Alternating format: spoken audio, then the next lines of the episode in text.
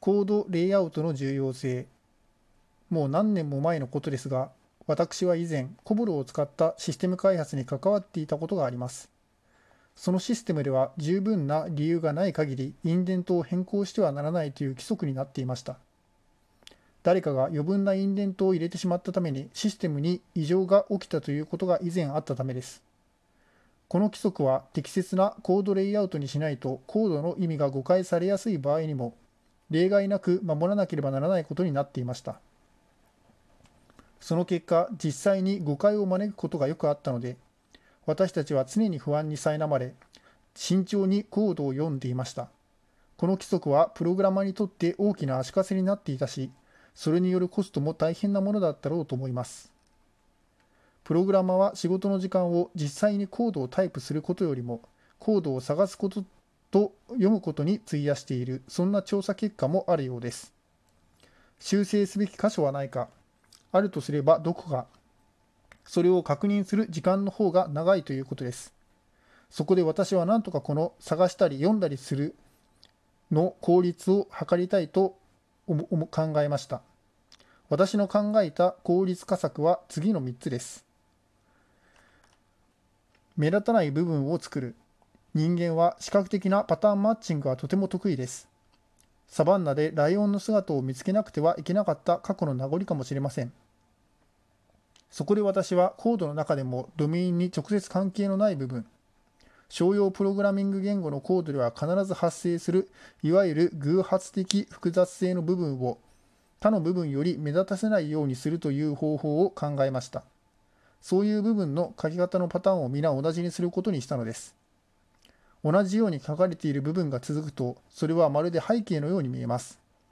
見た目が似ているコードは動きも似ているという原則が徹底されていれば違いをすぐに見つけることができます人間の視覚は他と違っている場所をすぐに見つけられるようにできているからです。私は一つのクラス、一つのコンパイル単位の中での構成要素、つまり定数、フィールド、パブリックメソッド、プライベートメソッドなどをどうレイアウトするかを定めた規則を設け、それを常に守るようにしています。レイアウトに語らせる。コードを構成する各部分にはそれがどんなものでどんな役割を持っているかがすぐにわかるような名前を付けるべき私たちはそう教えられてきましたでも大事なのは名前だけではありません見てすぐわかる行動を書くためにはレイアウトも重要ですそのためにまずすべきことはフォーマッターを使用することについて開発チームのメンバーの同意を得て各構成要素のフォーマットのルールを決めそれが自動的に守られるようにすることですそして細かい部分はコーディング中に各自が手で調整することにします。稀に意見の不一致が見られることもありますが、各自の意見の不一致はすぐに手で調整方式に収束するはずです。フォーマッターは人間の意図を含んではくれません。以前、私は実際にフォーマッターを書いたことがありますが、本当にそうでした。重要なことは、コードの要素としての開業及びインデント等によるグルーピングは言語の構文を満たすだけでなく、何らかの意図を表している必要があるということです。私は自動コードフォーマッターに頼りすぎている嫌いがありましたが、ケビン・マック・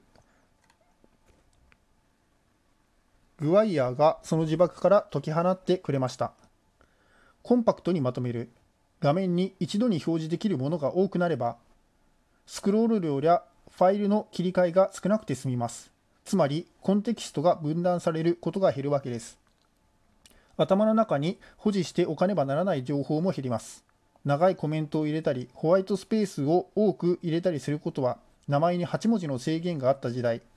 LINE プリンターの時代には意味がありました。ですが、今やシンタックスハイライトやクロスリンクなどの機能が使える IDE の時代です。つまり、ディスプレイの制約の方が大きいのです。できるだけ多くの要素を一度に見渡せた方がコードは理解しやすくなります。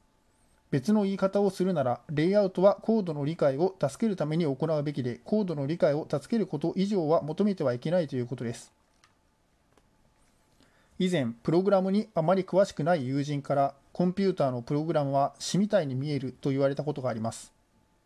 本当に素晴らしいコードを見たときは、私も同じように感じたことがありました。書かれた文字が全て何かしらの目的を持っていて、しかも見るだけでその目的がどういうものなのかすぐにわかる、そんなコードでした。ただ、プログラムを書く作業には詩を書くようなロマンティックなイメージはないので、それが残念ですね。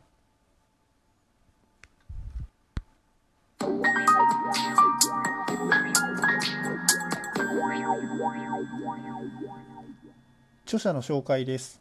スティーブ・フリーマン。フリーのコンサルタントであり、アジャイルソフトウェア開発を専門としています。